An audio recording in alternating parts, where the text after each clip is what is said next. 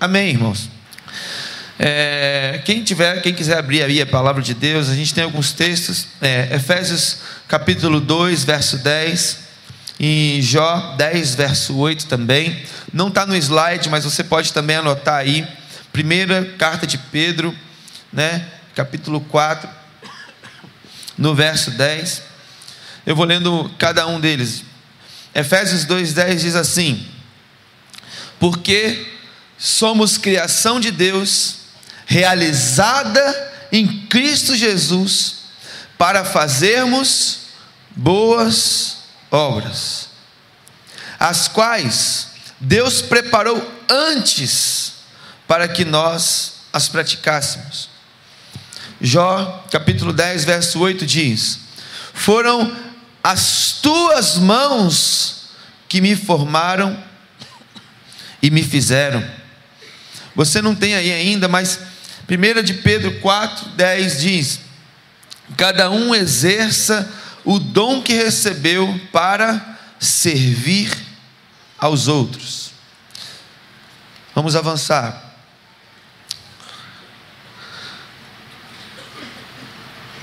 Esses textos eles deixam claro de que dentro da nossa vida cristã existe uma dimensão que ela é assim imprescindível. E eu vou dizer, até mesmo, se você quer ser um verdadeiro cristão, meu irmão, é inevitável na nossa caminhada, e eu vou dizer até para o nosso coração mesmo, para a nossa felicidade, para a nossa alegria, para a nossa vida ter sentido, é imprescindível a gente viver dentro da dimensão do serviço. Eu lembro quando eu era criança, que eu briguei com a minha irmã. Irmão, e a gente brigou feio, sabe? Quando adolescente é menos de 15 anos, assim, é, é barraco não é certo, é briga mesmo. E assim, eu, eu era o mais novo, né, irmão? Então, você imagina quem começava as brigas lá em casa, né? Não era meu irmão e nem a minha irmã, era eu mesmo, atentado, irmão. Meu irmão é tão quietinho, tão sério. A minha irmã é tão simpática, mas eu, irmão, hoje eu sou gente boa. Mas quando eu tinha uns 13 anos de idade, irmão, eu ficava arquitetando mal. Mas não era mal assim, grave da rua, não. Era dentro de casa mesmo. Eu ficava, eu acho que eu acordava pensando, como eu vou irritar meus irmãos hoje? E quando eu não planejava, às vezes saltava de mim, eu irritava mesmo assim, irmão. E teve uma vez que eu nem lembro o motivo, porque graças a Deus eu lembro que a gente já se perdoou. Mas eu lembro que eu irritei a minha irmã de tal maneira. E eu ofendi, sabe, profundamente.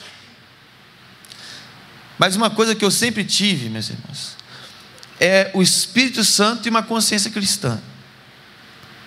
E eu sou daqueles que erra, mas não consegue ficar mais do que cinco minutos, bem com o meu erro, sabe? Eu, quando eu cometo uma falha, irmão, eu, eu, eu tenho uma capacidade assim, não é nem grande, mas é rápida, de voltar atrás e falar, fiz besteira. Sabe, eu, eu, eu acho que o Espírito Santo, ele fala e eu falei assim, é verdade, falhei, dei mole. E foi o que aconteceu com a minha irmã. Mas tem um dia que a gente está mais orgulhoso, que a gente fica uma horinha mais assim, segurando aquele orgulho. Sabe? A gente, duas horinhas. Tem gente, irmão, que é capaz de segurar raiva e orgulho por mais de meses. Irmão, se essa pessoa vai ficar doente, vai morrer, irmão. Mas graças a Deus eu aprendi exatamente por causa de um texto bíblico que diz: Não deixe o sol se pôr sobre a sua ira. Eu não sou bobo. Se a Bíblia falou para não fazer isso, não faça, irmão. Porque às vezes você dá tempo demais para outra pessoa pensar que realmente você não quer a solução. E aí eu fui com a minha irmã, eu, eu levantei e falei, Deus, eu fui, o que eu fiz com ela foi tão grave, foi tão grave que eu acho que eu vou pedir perdão para ela e ela não vai me perdoar. Não vai me perdoar. E aí eu levantei, mas eu falei, Deus, eu acredito no Senhor, o Senhor pode fazer um milagre agora e ela vai me perdoar de primeira. Irmão, eu estava tão mal por ficar mal com a minha irmã, por mais que todo dia eu brigava com ela, mas naquele momento eu estava tão mal. E eu fui até ela e eu pedi perdão a ela. Eu falei, Tâmara, é isso mesmo, é aquela fruta lá. Tâmara, não é Tamara não, ela não gosta que chama de Tamara. Tâmara, me perdoa, porque eu não queria ter feito isso com você e tal. Irmã, faltava 10 minutos para o culto começar. era domingo, a gente morava colado com a igreja, e a gente tinha que descer e, assistir, e, e participar do culto lá. Meu pai era o pastor, ai de nós se a gente se atrasasse. E aí ela olhou nos meus olhos, com todo amor e carinho, ela disse: Eu te perdoo. Aí você fala: E aí, pastor? E aí, irmão? Que naquela época, vou falar, eu, não, eu nunca passei fome. Até o dia que não tinha dinheiro para comprar uma carninha lá em casa, teve um irmão da igreja que levou para a gente carne de tatu. E a gente comeu carne de, taú, de tatu. Já aconteceu algumas experiências assim. Mas, irmão, eu, eu também nunca tive sobrando assim. Aliás, eu sempre quis fazer uma aula de violão, irmão. Nunca consegui fazer uma aula de violão. Sempre quis fazer um curso de inglês naquela época. Nunca consegui fazer um curso de inglês. Falava, pai, agora, quando é que eu vou poder fazer uma aula? Meu pai olhava para mim assim: então, filho, um dia, né? Irmão, eu, eu, queria uma bicicleta, sabe, daquelas de alumínio que eu via todo mundo andando com elas e eu não tinha. E meu pai falava assim: ah, filho, usa do papai, uma caranga amarela que tinha lá em casa, usa do papai. Então, assim, nunca tive um dinheiro, não, mas teve um dia que meu pai me deu seis reais. Irmão, seis reais naquela época, o salário mínimo ainda era uns 300, assim. Então, vamos multiplicar aí seis reais. Deve dar uns 25, não, 25 é exagero, deve dar uns 15 reais hoje, sei lá. Uns 15 reais. Deu 6 reais. Eu falei, cara, eu estou muito rico agora. E esse dinheiro, eu já ficava imaginando uma pizza a semana inteira na escola, sabe? Porque a pizza era 50 centavos. Né? A pizza hoje é 3,50, né? É, aquela época, essa coisa eu ficava, meu irmão, 6 reais. Dá para comprar duas pizzas por dia. E ainda vai sobrar um real para o sábado, porque eu vou fazer alguma coisa. Eu vou comprar de, aquela balinha de um centavo. Não sei quem aqui já comeu balinha de um centavo. Mas tinha uma balinha de um centavo, irmão, que eu comprava trouxe 99 balinhas de uma vez só, com um real, né? E aí, irmãos, eu, eu ficava muito feliz que eu tinha seis reais, mas a minha irmã me perdoou. E eu fiquei tão feliz, irmãos, tão feliz, eu fiquei tão cheio de Jesus, que meus irmãos, os dois irmãos meus, são diabéticos, daquele tipo 1 mesmo, que você tem na adolescência. E eles são dependentes de insulina diariamente. Naquela época, tinha lançado um sorvete de flocos diet que era gostoso, porque normalmente sorvete diet naquela época não era gostoso, ou quando tinha era muito caro, tipo seis reais. Né? E aí eu falava, cara, eu fiquei tão feliz que a minha irmã me perdoa, irmão, que eu peguei a caranga do meu pai, e aí eu saí correndo igual maluco. Eu fui lá no centro da cidade, Arraial do Cabo não é tão grande, mas é mais ou menos, se eu fosse comparar aqui da Barra, é como se eu tivesse ido quase ali no Barra Shopping, de repente ou ali no Rio Design, sei lá, ali aquela para lá, assim. Peguei a bicicleta, eu corri igual um maluco, irmão, para voltar em 10 minutos para ir para participar do culto. Mas eu fui lá na adega do Minho, que era a única padaria da cidade que vendia sorvete diet. E eu peguei os meus seis reais, e eu acho que eu nunca gastei um dinheiro tão feliz na minha vida. Acho que eu nunca investi um dinheiro que me deu tanta satisfação na minha vida, igual poder presentear a minha irmã com um sorvete diet simplesmente porque ela me perdoou. Eu não sei explicar porque que eu, que eu fiz isso, que eu senti isso, mas foi algo tão profundo no meu coração, e ali, irmãos, consolidou no meu coração uma verdade de Deus, que é o prazer em você servir a outra pessoa de todo o coração. Irmão, eu estou para te dizer que não há nada no mundo mais gostoso do que você servir as pessoas e perceber que aquilo que você fez fez a diferença. Eu costumo dizer para quem está em depressão, ou para quem está aconselhando alguém que está em depressão, que quando você chega a uma pessoa em depressão, qual é a primeira coisa que dá vontade de falar, irmão? Você está querendo chamar atenção. Não, eu quero me matar, eu vou suicidar agora, já cortei o pulso, já tomei uns remédios, eu quero fazer isso. E normalmente o que a gente faz? Você está cortando o pulso porque você quer chamar atenção. Esse copo de remédio aí não vai tomar nada. Quer, quer chamar atenção. Irmão, e eu vou te falar uma verdade: muitas vezes é. Agora, irmão, quem disse que querer chamar atenção é uma coisa ruim? Quem disse que querer chamar atenção é algo que nos deu o direito de criticar essa pessoa? Quem disse que faz, tomar uma atitude para chamar a atenção dos que estão à volta é algo pejorativo, irmão? Isso é uma denúncia de que tudo que nós precisamos dar para essa pessoa é o quê? Atenção. Claro que tem pessoas que você dá tanta atenção que a tua atenção acaba e ela ainda está querendo. Mas, irmão, não adianta virar para a pessoa que você quer chamar atenção. E aí, eu tenho aprendido as poucas oportunidades que eu tive mas que foram, graças a Deus, tão preciosas de apoiar uma pessoa em depressão, eu percebi que, antigamente, quando eu pegava alguém em depressão, eu falava assim: não, você é lindo, você é linda, você é campeão, você é maioral. Não, Deus te criou com propósito, você é especial, você é rico, você é tudo de bom. Eu ficava inventando adjetivos, sim. Você é conquistado, você é demais. Mas o que eu tenho percebido, irmãos, é que, no fundo, no fundo, quando uma pessoa entra num estado de depressão, ela não está procurando elogios, ela está procurando significado.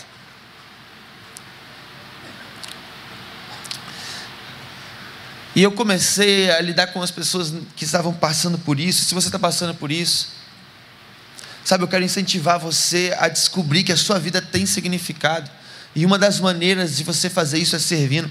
E eu virava para a pessoa em depressão e falava assim: olha você faz muita diferença na minha vida. Irmão, eu não falava na hipocrisia, não, eu falava na real mesmo, faz mesmo. Eu falava, você faz muita diferença na minha vida. Aí a pessoa, eu faço diferença na sua vida. Eu falei, é, muita diferença na minha vida. Como que eu faço? Irmão, eu começava a falar para a pessoa tudo que eu via que a vida dela tinha, que ela tinha a capacidade de me edificar. E, irmão, eu fui gerando uma relação onde eu mostrava para aquela pessoa que a existência dela no mundo era capaz de fazer diferença, era capaz de transformar outras. Sabe por quê, irmãos? Alguém que às vezes está num quadro de depressão, ela, para ela, acabou o senso e o sentido do amor. Mas se você consegue ajudar essa pessoa a redescobrir o quanto o que ela faz tem a capacidade de transformar,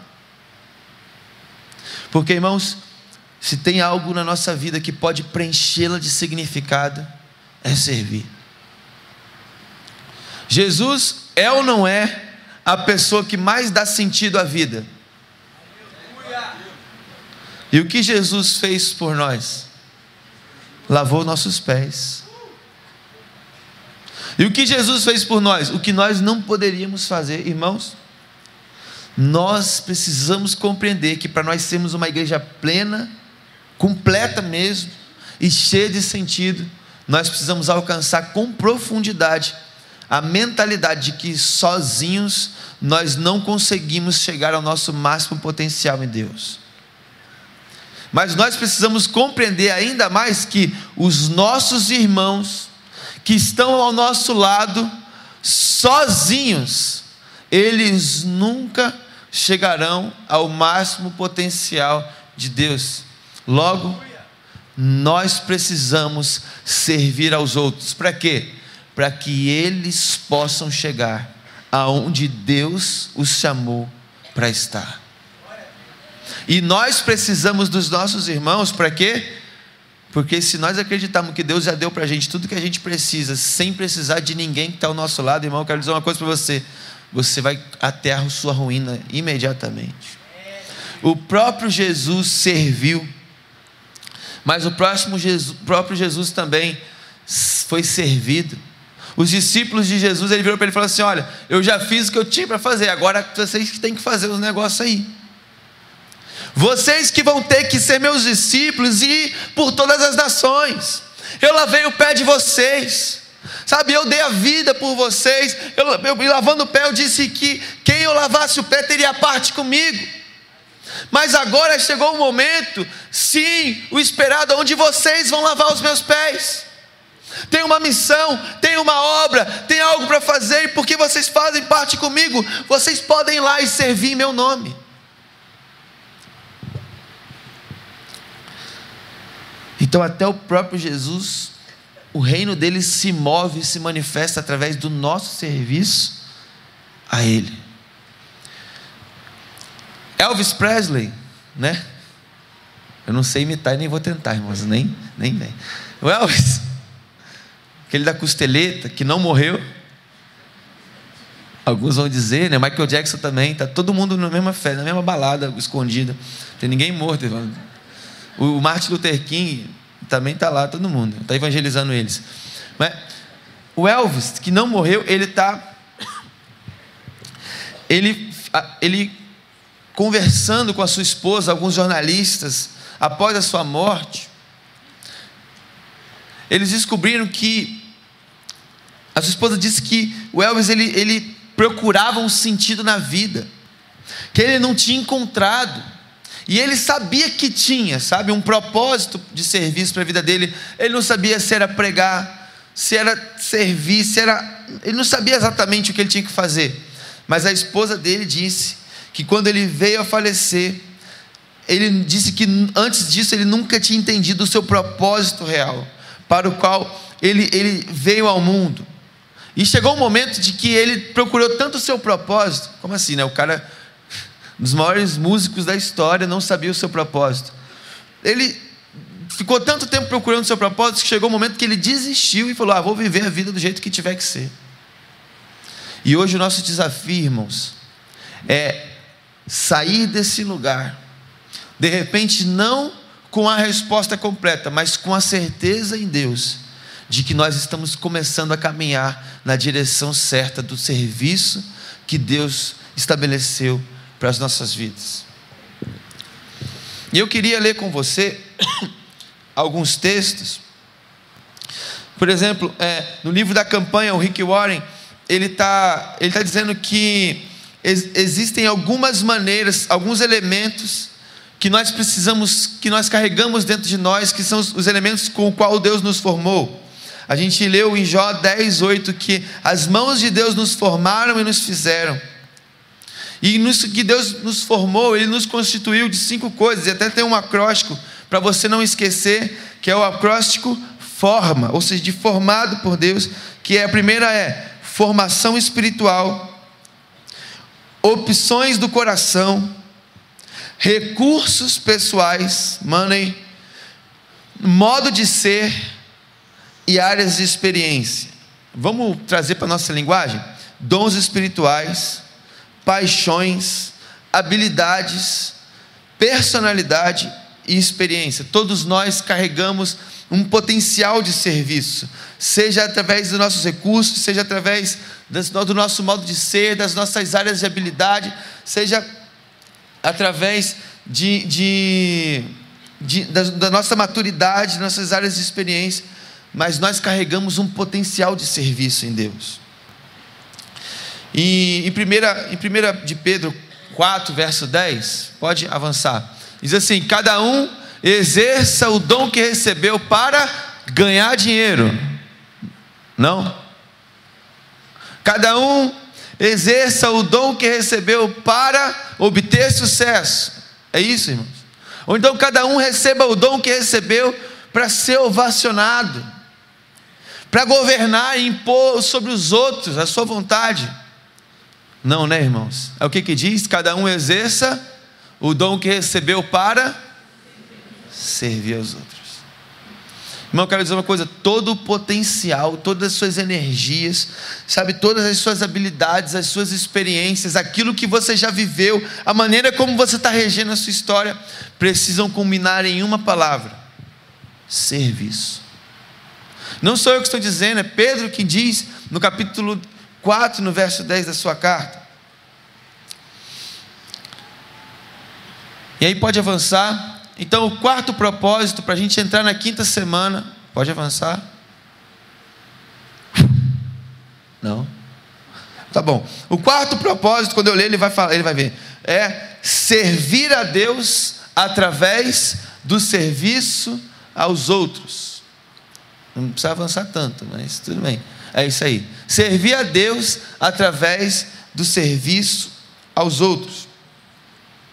A palavra ministério na Bíblia, não sei se você sabe disso, mas acho que você deve saber, né? A gente é tão. A palavra ministério na Bíblia, ela é a mesma palavra que define ministério, é a palavra que define serviço.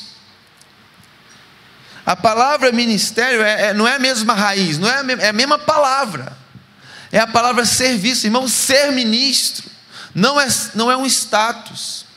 Ser um ministro de Deus, eu sou ministro, ministro de louvor. Então, porque eu sou ministro, eu sou um cargo alto no louvor. Eu, eu sou aquele que, que direciona tudo, eu mando em todo mundo. Irmãos, ministro é igual a servo. Sabe, quando Paulo fala, eu sou ministro do Evangelho, ele está dizendo o quê? Eu sou servo do Evangelho. Mas muitas vezes a gente pensa no ministério como se ele fosse algum tipo de status, como se ele fosse algum tipo de benefício, como se ele fosse algum tipo de condecoração, irmão. Assuma um ministério dessa igreja, por exemplo, esperando condecoração, e eu vou te dizer um ministério que vai falir amanhã. Assuma uma célula pensando, agora eu sou líder de célula, irmão, porque tem irmão na nossa igreja que pensa que assumir célula tem a ver com status. E às vezes é irmão que nunca assumiu uma célula. Uma vez um jovem disse para mim, pastor, é, eu sei que eu vou ter que assumir uma célula, porque eu sei que aqui na igreja só é valorizado quem abre uma célula. Só tem vez quem é líder de célula. Só, só é respeitado quem tem uma célula. Quem não tem uma célula parece que é pecador não tem mérito nenhum. Não faz... Irmão, deixa eu falar uma coisa para você. Nós estamos contando mesmo é com quem quer servir mesmo, irmão. Nós estamos contando com quem quer pôr a mão na massa. Às vezes a gente vira para a nossa igreja e fala: Olha, me apoie em todos os projetos que eu quero. Mas eu não quero apoiar nenhum projeto que essa igreja ama. Sabe, é, é, eu lembro quando eu era criança que às vezes eu pedi um dinheiro para minha mãe, minha mãe falava assim: Mas você já lavou a louça? Falei, ainda não. Mas eu não te pedi? Pediu. E porque você não lavou? Esqueci. Quando você lembrar, então, você me pede dinheiro. É claro, irmão, que a gente aqui age com graça, que a gente às vezes beneficia até quem não está fazendo nada. Aqui usufrui, irmão, e a gente tem prazer nisso. Usufrui dos benefícios dessa igreja até quem não dá o dízimo. A gente não está preocupado em você ser servido por essa igreja, porque você dá o dízimo, porque você lidera a célula. Irmão, a gente ama cada um que está aqui. A gente tem paixão por vidas, e a gente sabe que cada pessoa está numa caminhada, mas eu quero desafiar você a entender que assim como Deus estabeleceu propósitos pessoais para você, Deus estabeleceu um propósito para você dentro da visão dessa igreja. Quem já foi no EDD ou numa imersão da igreja que eu tive a oportunidade de ministrar aqui, sabe como eu demorei, irmãos, para compreender que eu só ia ter plenitude no meu ministério se eu entendesse que eu tinha que servir nessa igreja de todo o coração. E para isso deixar de lado algumas rebeldias e opiniões pessoais. Sabe, irmãos, ministério é serviço. E com certeza nós temos muita alegria nos líderes de célula. Nós temos muita alegria quando cada irmão aqui vira um líder de célula, irmão. A gente sabe que liderar uma célula não é o único ministério do mundo, não, irmão. Não é o único. Mas uma coisa eu quero dizer para você: não existe nenhum mais precioso do que isso. Porque liderar uma célula, irmão, é aceitar de Deus a responsabilidade da paternidade. É muito interessante uma pessoa que ora chamando Deus de pai, mas não quer ter filho também. Ele ainda fala: Deus, eu sou a sua imagem e semelhança, então eu vou te dar filho. Você quer ser a imagem e semelhança de Deus? Tenha filhos espirituais. Você quer ser chamado, sabe? Você quer realmente andar de acordo com o coração de Deus? Entenda: a primeira função de Deus é pai. E quem disse isso não foi o pastor Josué, não foi o pastor Eibe, não fui eu. Quem disse isso foi Jesus. Ele começa uma oração dizendo: Pai nosso, Pai nosso que estás no céu. Sabe, irmão, eu quero dizer um negócio para você. Aceite o desafio de Deus para você amar pessoas. Jesus vai se despedir de Pedro e fala assim: Pedro, você me ama, você já sabe disso que eu vou falar agora. Você me ama, seja pai. Apacente esses cordeirinhos. A maior prova de amor, irmão, que Deus pode receber de você é você aceitar cuidar de uma pessoa. Não, eu pensei que a maior prova de amor de Deus era ser um profeta. Ei. Eu pensei que eu ia ser um apóstolo. Irmão, você tem que ser profeta. Cada um dentro da sua área, né? Você tem que ser apóstolo, você tem que ser evangelista, você tem que ser pastor e você tem que ser mestre. Cada um no seu, no seu dom ministerial. Mas eu quero dizer uma coisa: dentro de todas essas funções, você precisa ser pai. A maior desgraça, desculpe esse termo, mas a maior desgraça que acontece no meio da, nossa, da, da igreja no Brasil são pessoas que aceitam seus dons espirituais sem aceitar a paternidade junto. Porque, irmão, só um pai espiritual consegue servir o seu filho, acreditando e investindo para que ele possa ir muito mais longe. Nós temos muitos ministérios hoje no Brasil, mas nós temos pouca paternidade.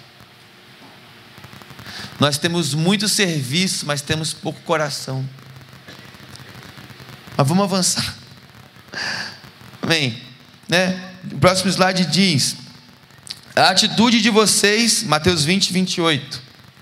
A atitude de vocês deve ser igual à minha, porque eu, o Messias, não vim para ser servido, mas para servir e dar a vida por muitos. Entenda uma coisa: a sua forma, a sua história de vida, as suas habilidades, experiências, dons espirituais, elas determinam o seu ministério. Mas o seu coração determina a sua maturidade. Você pode exercer muitas coisas nessa igreja, irmãos. Você pode ter muitas habilidades. Você pode avançar muito. Eu, posso avançar muito aqui, no sentido de ter muitas habilidades e convocar muitas pessoas. Mas se o meu e o seu coração não estivermos alinhados, ao coração do Pai, se nós não estivermos dispostos a sermos em servindo, sermos moldados, sermos amassados, sermos tratados, e desculpa falar assim, mas às vezes até mesmo socados, nós nunca teremos o coração do Pai, a maturidade que Deus nos chamou para ter. E eu sou capaz de dizer que por mais que você tenha habilidades para exercer o ministério, o seu ministério está o tamanho do seu ministério está completamente ligado à sua maturidade, não às suas habilidades. Sabe por quê, irmão? Existe muito jogador de futebol habilidoso aí que está tá fora da seleção. Sabe por que está fora? Não tem cabeça. Existe muita gente perdendo seus patrocínios, perdendo um monte de oportunidades porque não tem maturidade. Agora vamos pensar na igreja, irmão. Pensa num líder ruim que tem aqui na igreja, um que é muito imaturo, muito complicado. Não pode ser eu. Dessa... Pensa num líder complicado aqui na igreja, irmão. Um que te deu dor de cabeça já que já te feriu. Pode ser líder de célula, líder de ministério, pode ser a gente, pode ser o pastor José. Pensa num aí. Aí pensou? Agora pede perdão, que você não deveria julgar o. Estou brincando, é isso não. Pensa assim: e se essa pessoa fosse mais madura?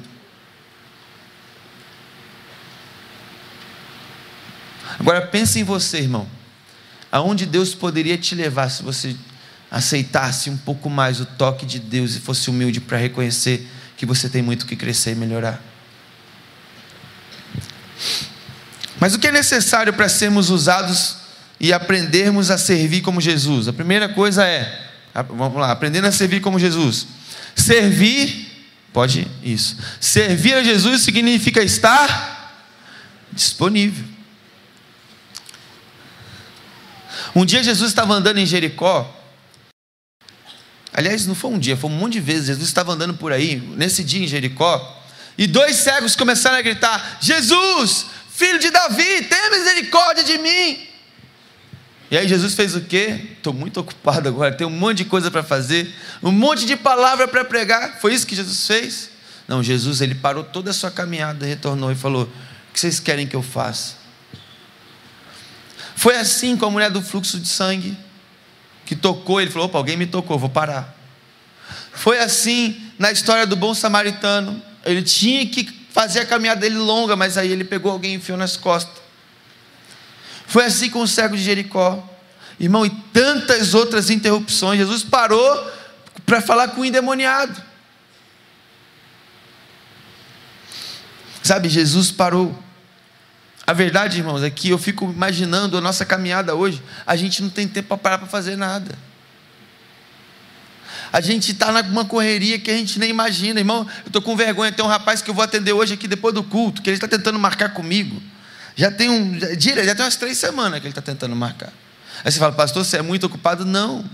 O nosso horário não está coincidindo mesmo. Mas, irmão, a gente está numa correria que se a gente demole, a gente não consegue servir ninguém. A gente tem uma agenda que justifica, irmão, não servir ninguém. A gente tem uma, uma, família, a gente tem um trabalho, a gente tem um propósito, onde você fala, não dá para liderar uma célula, pastor. A gente, olha aqui, ó, eu vou te apresentar, não dá nem para eu frequentar uma célula. Não dá para eu fazer um discipulado. Irmão, deixa eu falar um negócio para você. Enquanto você disser para Deus que não dá para você fazer aquilo que Ele te chamou para fazer, Deus vai continuar perguntando para você o que é que você vai levar para a eternidade. Porque se você não tem tempo para cultivar a eternidade hoje aqui, por que você espera ir para lá um dia? Mas Jesus fazia questão de ser interrompido todas as vezes. Todas as vezes. Provérbios 3, 28 diz: Não diga ao seu próximo, volte amanhã e lhe darei algo, se pode ajudá-lo hoje.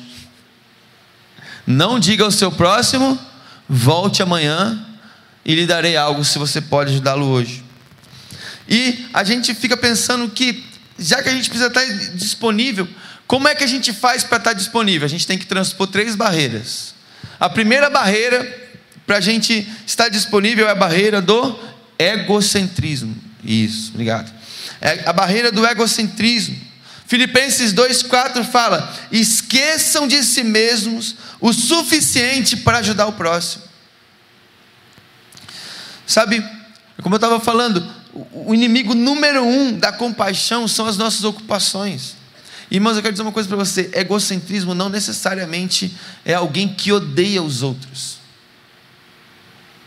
Você ser egoísta não necessariamente é, é, é odiar os outros, mas é simplesmente se preocupar mais, mais com você. Um dia, né, o diabo tentou Adão no, no Éden e a, e a Eva. E Adão virou para. Quer dizer, o diabo virou para Adão e falou assim: Cara, come esse fruto aí. Virou para Eva: Come esse fruto aí. E no final eles comeram, não é verdade? Mas quando ele foi fazer a tentação, ele falou assim: Você não quer comer esse fruto, não? Aí a Bíblia diz que olhou para aquele fruto e falou assim, vendo que o fruto era desejável, sabe, e que era belo para se comer, foi lá e comeu. Sabe por quê, irmãos? O diabo não precisa que você faça a vontade dele, basta você fazer a sua. O diabo não precisa que você faça a vontade dele. Você só precisa ser egoísta, irmão. Você só precisa pensar só em você e apenas em você. É o caminho perfeito para você se desgarrar de Deus. Mas avançando. Às vezes parece que a gente tem uma plaquinha de não perturbe na gente. Irmão, vou falar, tem uns dias que eu entro aqui na igreja e eu sei direitinho qual é o corredor que eu tenho que entrar para ninguém me incomodar, irmão. Sabe? Eu fico imaginando, eu estava entrando aqui e eu falei assim: normalmente o pastor Josué entra por ali, mas eu falei: nada a ver, pastor Josué está por ali, aqui é tão mais rápido. Aí eu falei: não, mas é porque todo mundo chama. No caso dele está perfeito, porque ele tem que chegar para o sermão aqui, senão não babou, né? Mas irmão, o pastor Josué, a gente chama ele o tempo inteiro, e a coisa mais incrível do mundo é que o pastor Josué, tudo bem, na hora de entrar ele entra por ali, mas na hora de sair ele sai por ali. Sabe por quê, irmão? Ele vem aqui sabendo que ele tem um serviço a cumprir, mas quando ele sai daqui, ele sabe que ele tem um outro serviço ali, não menos importante para cumprir, que é pelo menos, irmão, poder estar disponível para a gente, todo mundo poder dar um abraço nele no final. Irmão, às vezes eu ando na igreja assim pensando, meu Deus, deixa eu ver se não tem ninguém aqui olhando para eu dar um abraço, porque eu não quero falhar com ninguém. Porque eu não quero deixar de dar um abraço numa pessoa que está precisando, irmão. Eu não quero poder deixar de dar uma palavra de amor, de ânimo, de fazer uma oração. Eu fiquei apaixonado semana passada, os pastores todos aqui orando, para o irmão que quisesse disponível. Irmão, deixa eu te falar, todo mundo aqui tem uma família em casa para almoçar. Todo mundo aqui tem, tem um desejo. O pessoal que foi para a Espanha agora, esses sete jovens que estão na Espanha, eles falaram assim, cara, nós estamos desesperados aqui na Espanha. Eu falei, por que, que vocês estão desesperados? Porque nós, não, nós estamos nos sentindo orcarrolha aqui. Orcarrolha, para quem não sabe, aquele cara desesperado em trabalho, né? Trabalha pra caraca, só pensa em trabalho, desesperado. Nós estamos nos sentindo orcarrolha aqui. Eu falei, por quê? Porque a igreja que nós estamos aqui, eles querem fazer uma atividade de manhã e liberar a gente sete, oito horas seguidas depois para a gente ficar à toa. Mas a gente quer fazer alguma coisa. Aí a gente decidiu que já que a gente não pode estar atuando com a igreja aqui durante a semana, a gente vai evangelizar na rua então. A gente vai fazer qualquer coisa. A gente vai visitar alguém, a gente vai inventar um evangelho novo aqui. Mas a gente vai fazer a obra de Deus. Sabe por quê, irmão? Porque quando a gente está apaixonado por Deus, a gente está na dimensão do serviço, a gente não aguenta não servir. Irmão, ontem eu saí daqui do Biuan, meu olho estava meio assim, a pálpebra estava batendo assim. E, isso, e aí eu falei para a galera da Storm, hora vocês aí hoje, me larga, né? Me deixa, hoje eu vou para casa, que amanhã eu tenho que trazer a palavra. Eu estava com o olho batendo assim, dor de cabeça. Eu falei, Deus, eu senti até que eu ia passar mal, até mandei mensagem para o pastor Claudio, eu lembrei que ele estava em Vitória, para ver se de repente ele pregava agora de manhã, que eu estava com medo de passar mal. Só que antes, aí o Claudinho falou que estava em Vitória, mas antes de eu mandar uma mensagem para ele, eu tinha falado assim: Deus, se o senhor quer que eu sirva a igreja amanhã, o senhor vai precisar restaurar milagrosamente. Irmão, eu sei que eu comi um negócio junto com os meninos, mas antes de eu acabar de comer, a minha dor de cabeça já tinha ido embora, meu cansaço já tinha ido embora, ainda fiquei em casa lendo um pouquinho para ver se a gente estava junto aqui de manhã. Porque quando você está na dimensão do serviço, irmãos, e o seu foco está em não que amanhã eu vou fazer uma grande performance, mas amanhã eu quero estar diante da minha igreja, servindo a minha igreja amando a minha igreja, dedicando um pouco mais à minha igreja, Deus vai fazer milagres, irmãos. Continuando. A segunda barreira para a gente não servir é o perfeccionismo. Aqui na igreja, irmão, você pode olhar. Não tem nada high definition assim. O nosso LED, irmão, ele é maravilhoso, não é verdade? Tem mais caro.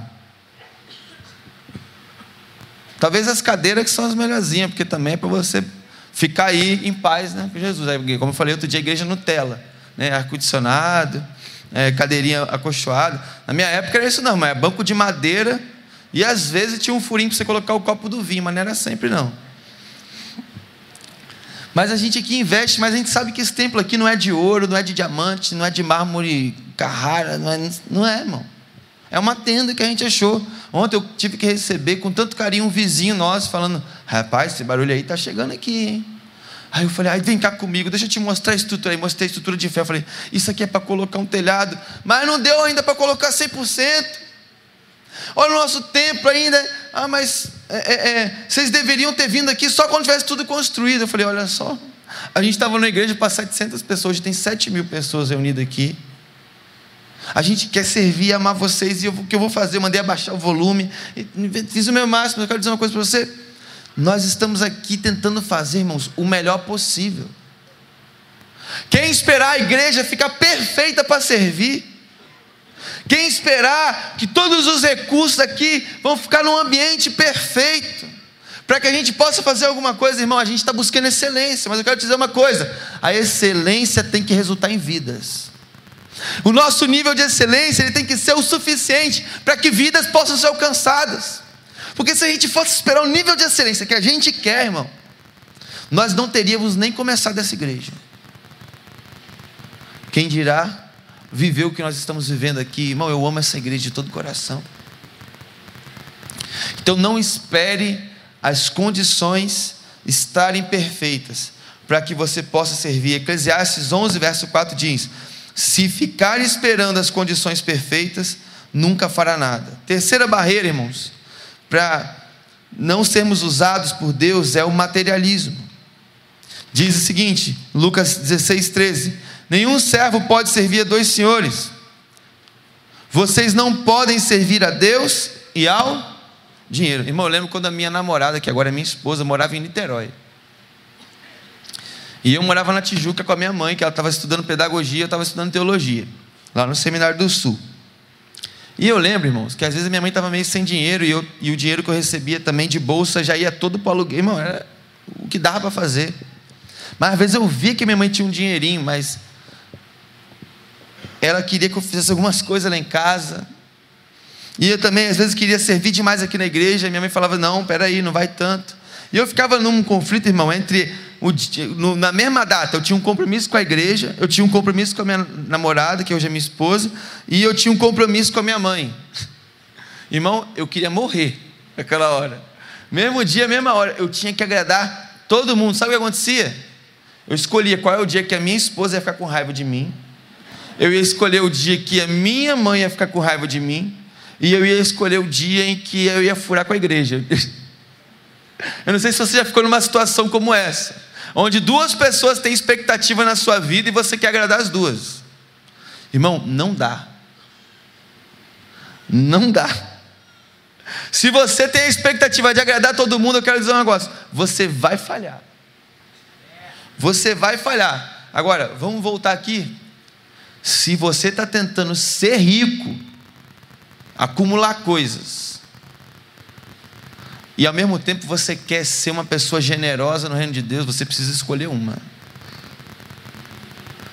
Eu não estou dizendo que abençoando você não será mais abençoado, aliás, eu estou dizendo que você será abençoado abençoando.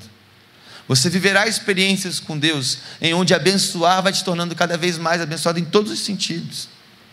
Mas o que eu estou querendo dizer é que você pode enriquecer, mas você tem que escolher o lugar onde o seu coração vai ficar. Porque Deus não nos chamou, irmãos, para sermos acumuladores. Deus chamou a gente para ter muito, mas Ele fica chateado quando a gente acumula.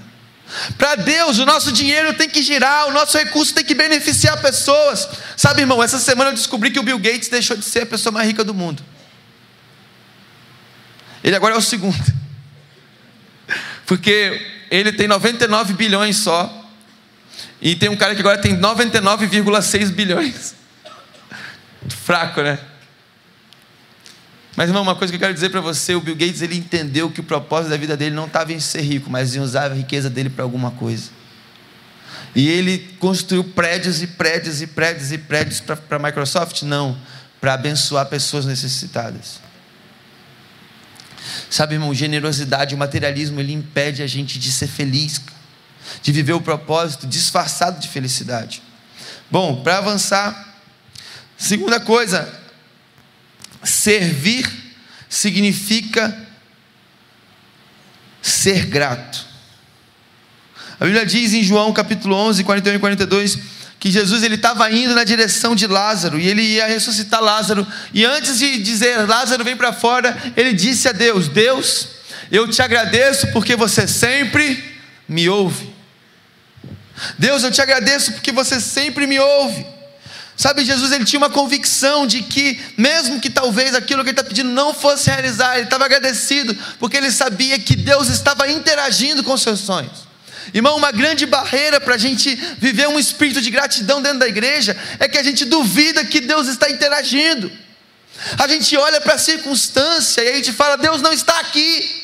Eu fui fazer um enterro essa semana, onde a família estava assim, cara, explica agora, pastor, porque eu não, não, tenho, não tenho uma explicação para o que está acontecendo. Uma pessoa tão jovem morrendo. E eu tive que dizer: olha, eu não tenho uma explicação o que uma pessoa tão jovem morre. O que eu posso dizer é que a gente está nas respostas que a gente espera ou não, Deus está aqui. E Deus está interagindo com o nosso coração. Às vezes a gente está dizendo, Deus, onde você está? E aí, se ele pudesse responder, falar assim, eu estou aqui bem do teu lado, de braços abertos. Você vai me abraçar? Jesus andava dentro de um senso de gratidão. A Bíblia diz servir ao Senhor com alegria. Sabe, Timóteo, é, é, Paulo fala em Timóteo, foi ele quem nos salvou e nos escolheu para o seu santo trabalho, porque mesmo que não, merece, não porque merecêssemos, mas porque era esse o plano muito antes do princípio do mundo. Sabe?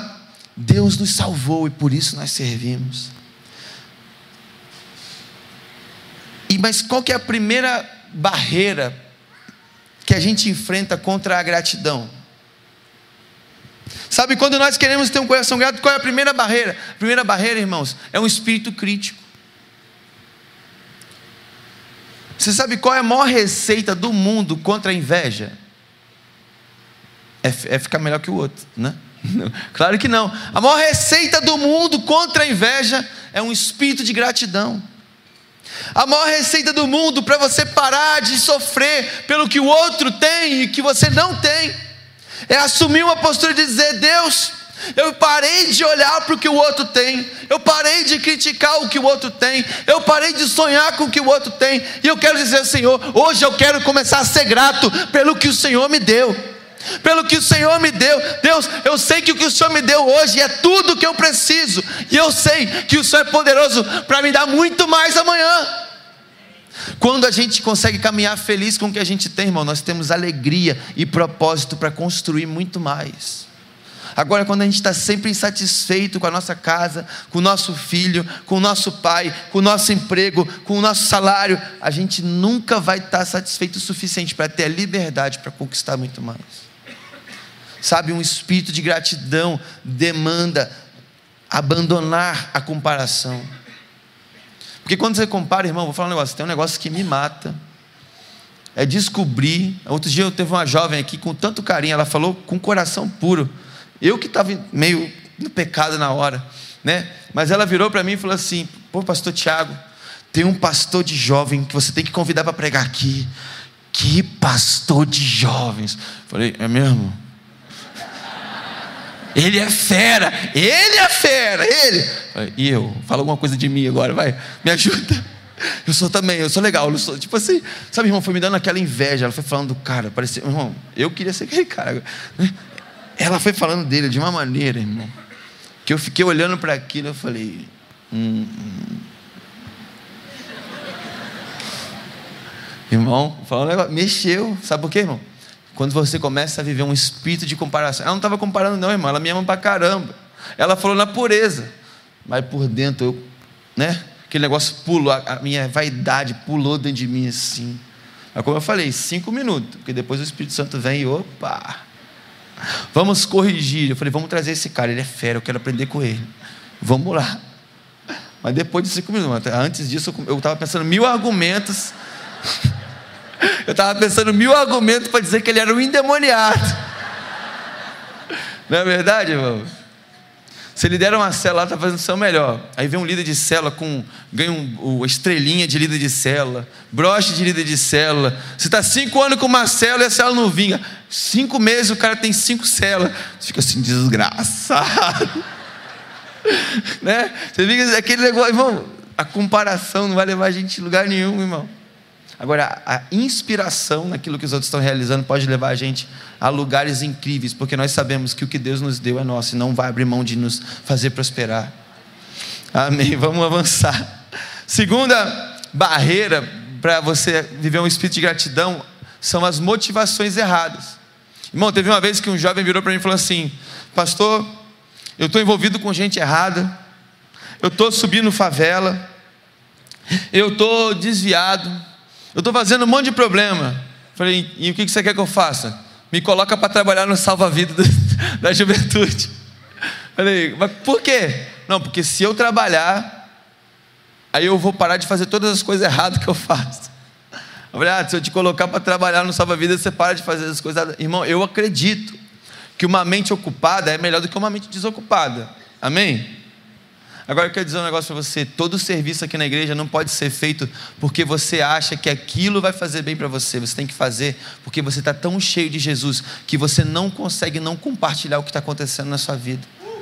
Sabe por que um monte de líder de célula fecha, fecha a célula? Amém. Sabe por que um monte de líder fecha a célula? Tem mil motivos, né, irmão? Não dá para resumir um aqui. Vocês concordam? Não tem como, ah, não, você fecha por isso, agora eu vou sair daqui. Na verdade da vida, não, irmão, tem um monte de motivo pelo qual o ministério pode enfraquecer. Mas vou te falar, talvez o principal motivo pelo qual uma célula fecha é porque o líder começou com a motivação errada. Ou até começou com a motivação certa, mas do meio do caminho ele se esqueceu qual era a sua verdadeira motivação. Sabe por quê, irmão? Aqui na igreja eu tenho um pastor de coração puro, falo sem medo Todo coração puro pode se contaminar, mas o do meu ainda não contaminou. Eu estou feliz com isso. E o meu também não contaminou, da pastora Nádia, do pastor Caio. Acho que também está tudo no lugar. Porque nós sabemos a responsabilidade e o chamado que nós temos diante de vocês. Eu quero dizer uma coisa. Muitas vezes essa cadeia de oportunidades, que não é da visão celular, não, tá, irmão? Isso tem em qualquer igreja, de qualquer visão. Esquece esse negócio de monopolizar os defeitos numa visão específica. Nem na outra, nem na nossa. É gente. Qual é o sistema mais corrupto da terra? O coração do homem.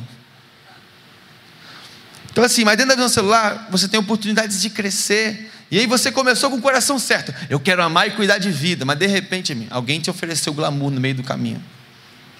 O diabo te ofereceu a fruta no meio da tua liderança.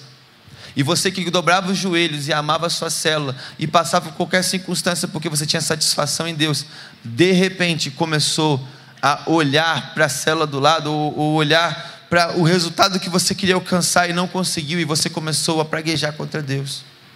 E você começou a reclamar com Deus, e você começou a reclamar da sua igreja, e pior, você começou a dizer que a visão da tua igreja não era de Deus. Irmão, o sistema mais corrupto da terra não é a visão celular, não é o capitalismo, não é o socialismo, não é, irmão. O sistema mais corrupto da terra é o coração do homem, e é desse que você tem que cuidar. Sabe, quando você começa com as motivações erradas, ou quando você começa com as motivações certas, mas no meio do caminho você se perde, você só precisa ouvir uma coisa de Deus, que é a frase: retorne ao seu propósito original. Sabe o que todo líder de célula, pastor, o que qualquer pessoa que está servindo a Deus, seja qual for o meio, deveria ter escrito no seu espelho diariamente é: nunca saia do seu projeto original. Eu lembro que eu, na faculdade, eu falei isso ontem na juventude. Na faculdade eu tive uma aula com o pastor Davidson, que era coordenador de missões, e ele também ele tinha ele tinha tem uma igreja em Heliópolis, e ele virou para a gente e passou um artigo para a gente ler, da área empresarial mesmo. E o nome do artigo era Muitos Começos, Poucos Términos. E esse artigo eles resumem em dizer: nós somos capazes de começar muitos projetos na nossa vida, mas há muitos de nós que somos incapazes de terminar qualquer um deles.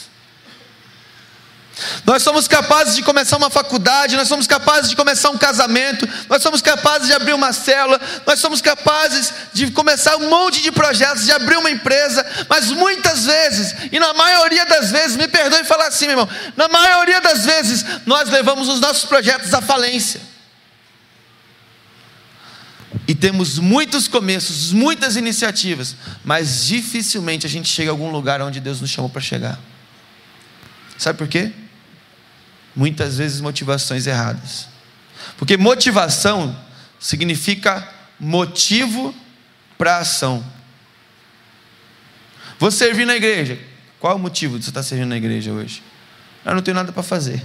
Irmão, não sei se você conhece o Ministério de Integração da nossa igreja.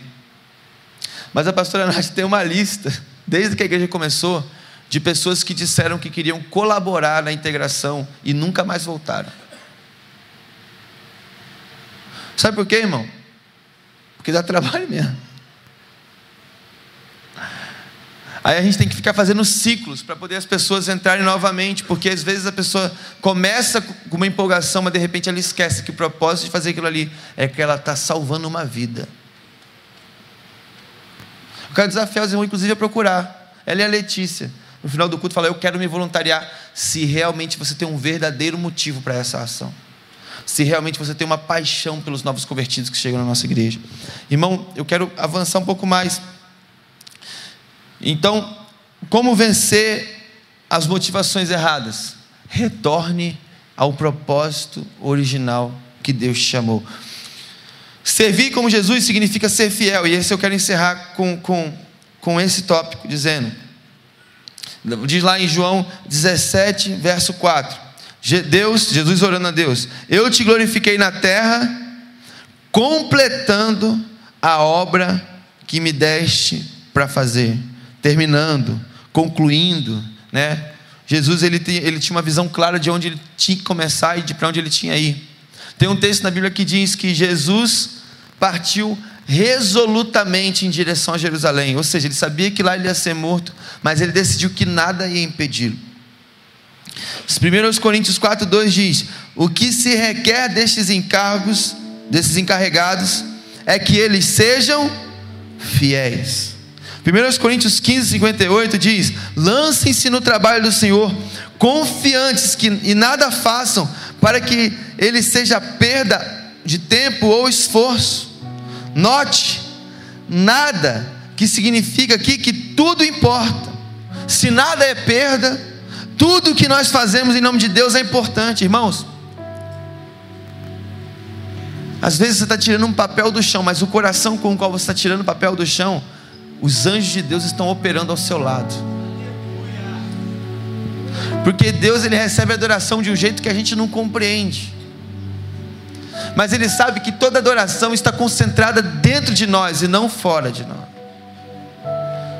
A adoração é algo que a gente oferece a Deus em espírito e em verdade. E eu quero terminar com você fazendo uma diferenciação entre o que, o que é significância e o que é proeminência. Sabe, muitas vezes, irmãos, a gente abre um ministério, a gente começa uma coisa, um empreendimento na nossa casa, e a primeira coisa que eles dizem para a gente que a gente tem, o que a gente decide que a gente quer ter, é proeminência, sucesso. Sabe, muitos grupos de venda, em todas as áreas, para ninguém se sentir sozinho, nem se sentir apanhando, mas muitos grupos de venda, eles usam como estímulo, estímulo dos seus funcionários ou dos seus cooperadores, dos seus parceiros, bens materiais, uma ordem mais alta na cadeia, uma promoção. Irmão, nada contra a promoção e nada contra você ter um cargo de supervisão, seja em qual área da vida for. Eu sou um pastor nessa igreja, eu tenho também uma função de supervisão. Nada contra, irmão. Mas, irmão, se você está começando qualquer tipo de empreendimento na sua vida, e você está visando naquele lugar bens materiais, tem empresas hoje que eles não falam mais de bens materiais, eles falam assim: servir aos outros. Não, nós estamos beneficiando o mundo. Eu acredito em alguns, alguns eu acho que é mais para poder botar mesmo. Nós estamos gerando bem-estar. Nós não estamos num projeto egoísta, nós estamos gerando bem-estar. Irmão, a pergunta que eu quero fazer para você é: qual, é, qual é o, não é o objetivo que está escrito na missão da tua empresa? Não é o objetivo que está escrito na missão da Beatitude, não é o objetivo que está escrito no quadro da sua casa. A pergunta que eu quero fazer para você é: qual é o objetivo real que está escrito dentro do seu coração? Porque você pode ser de qualquer empresa, você pode ser de qualquer grupo, de qualquer parceria, que seja honesto, óbvio, mas desde que, quando você entrar naquele lugar, você sabe exatamente que o que está no seu coração é a presença de Deus e o coração de Jesus. Porque, irmão, eu posso muito bem estar num lugar que ele quer gerar bem-estar e não egoísmo, mas eu posso ter uma atitude egoísta naquele lugar, e eu posso estar muito bem num lugar que é egoísta e que a motivação toda lá é egoísta, mas eu tenho o coração de Jesus naquele lugar para modificar o coração das pessoas que estão ao meu lado. No fundo, no fundo, Jesus não serviu para que ele pudesse ser exaltado. Jesus serviu para que vidas pudessem ser transformadas. Jesus não lavou os pés dos discípulos para criar um método de serviço. Jesus lavou os pés dos discípulos, porque ele queria mudar a vida daqueles homens. Sabe, eu não subi aqui para pregar, irmão, com todo carinho, e eu não estou nem me defendendo nada disso. Eu só estou falando a verdade do meu coração. Eu não subi aqui para pregar, eu não subo todo sábado que é possível para mim para pregar no Biwan, ou quando eu aceito um convite para pregar lá fora, ou até mesmo quando eu vou fazer um discipulado. Irmão, eu não faço nada disso para entrar no método. Eu estou vivendo a metodologia da igreja, porque é a metodologia do meu coração. Mas o meu coração não está ali no método. O meu coração ele está nas motivações do reino.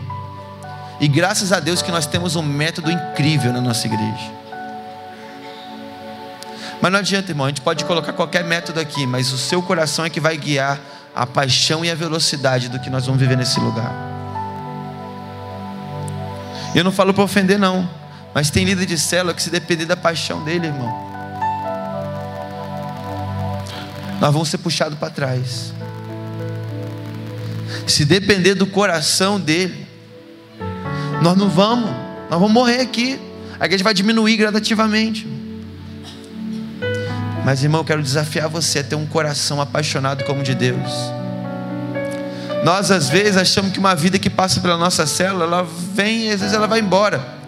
Mas Deus, cada vida que se perde, eu tenho certeza que são lágrimas no céu. Há uma dor em Deus. Deus, ele pode ser Deus, mas ele sente dor. Jesus é a maior evidência de que Deus sente dor.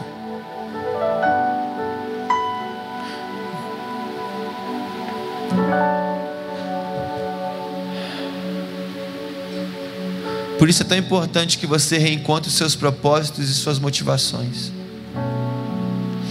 Mas também é muito importante que você encontre um lugar onde você pode servir.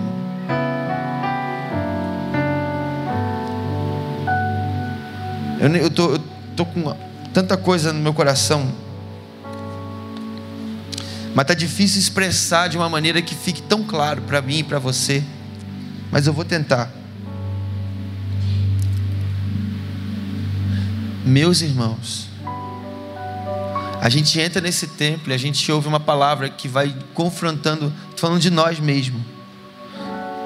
A gente ouve uma palavra que vai confrontando tão fortemente o nosso coração, mas eu quero dizer uma coisa para você. Quando a gente sai ali pela porta, são tantas e tantas e tantas influências contrárias.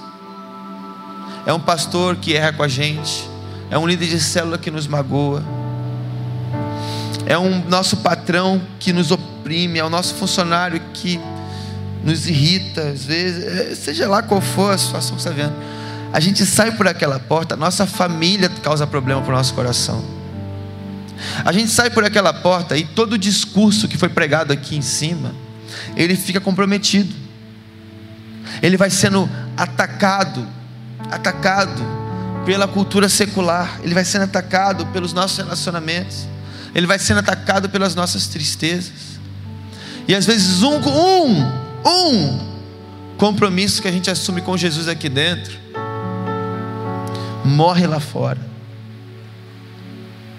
Irmão, nosso desafio, o Elvis, muito interessante, o Elvis, ele, estava falando dele no início, mas quando ele lançou o único CD dele, cristão, onde ele cantava músicas realmente de adoração a Deus e, e, e tal. Tem aqui até uma parte da letra. O único CD que ele lançou nessa linha, irmãos. Ele disse o seguinte: depois, uma das músicas diz: Depois do relâmpago e do trovão, depois do último sino soar, eu quero me curvar diante de Jesus e ouvi-lo dizer: Muito bem, meu filho, Ele é a minha razão de viver, Ele é o meu Rei dos Reis, desejo ser dele, Ele é tudo para mim. Sabe, Elvis, o único CD cristão, né? O único CD nesse sentido que o Elvis lançou foi o único Grammy que ele recebeu. E porque ele vendeu 250 milhões de cópias nesse CD de músicas religiosas que se chamava Ele Me Tocou. Mas depois de um tempo, o coração dele deixou o propósito original. E a minha pergunta é: quando a gente sair daqui, a gente receber todos os estímulos lá de fora, desculpem até um pouco o horário, mas eu vou terminar mesmo. Quando a gente receber todos os estímulos que tem lá fora, independente da fonte deles, a pergunta que eu tenho para mim e para você é: o quanto do propósito que Deus nos colocou para servir nessa terra vai sobreviver no nosso coração? O quanto do que realmente Deus falou com a gente nesse lugar e tem falado semanalmente com a gente nesse lugar vai sobreviver? A decisão é sua. E não tem problema sair daqui, tropeçar um pouco, errar e tentar e não conseguir desde que a gente tenha a capacidade de sempre retornar ao projeto original. Sabe, irmão, se coloque embaixo de cuidado, se coloque embaixo de gente que está com o coração certo. Mas se por acaso você estiver debaixo de alguém que está com o coração errado, contagie essa pessoa com o amor que Deus te deu. Mostre para ela que o que você faz, você não está caçando nenhum. Sabe, o sonho do pastor José era nesse próximo agora batizar 500 pessoas. Não dá para batizar 500 pessoas com o coração errado, irmão. Só dá para fazer isso apaixonado. Tem coisa que a gente não faz se não estiver apaixonado. Não é verdade? Agora, quando a gente está apaixonado, a gente faz até coisa que não deveria. É, às vezes gasta mais o telefone do que dava mas você fica com aquela sensação de que, mesmo que vai vir uma conta cara no final do mês, você fica com aquela sensação de que valeu a pena. Irmão, eu não sei quanto a gente vai se gastar aqui no, na igreja. E eu não ligo se a gente precisar se desgastar até a nossa morte. Não ligo. Porque foi assim que Jesus se desgastou. O que eu ligo, irmãos, é se em algum momento nós vamos esquecer o motivo pelo qual nós estamos aqui. E se o desgaste, como diz Paulo, se o desgaste for externo, eu quero garantir a você de que, enquanto por fora estamos sendo desgastados, por dentro estamos sendo interiormente renovados pelo Senhor. Porque nós não estamos atrás daquilo que se vê e é passageiro, mas do que se não vê, mas é eterno. Que Deus te abençoe nessa manhã.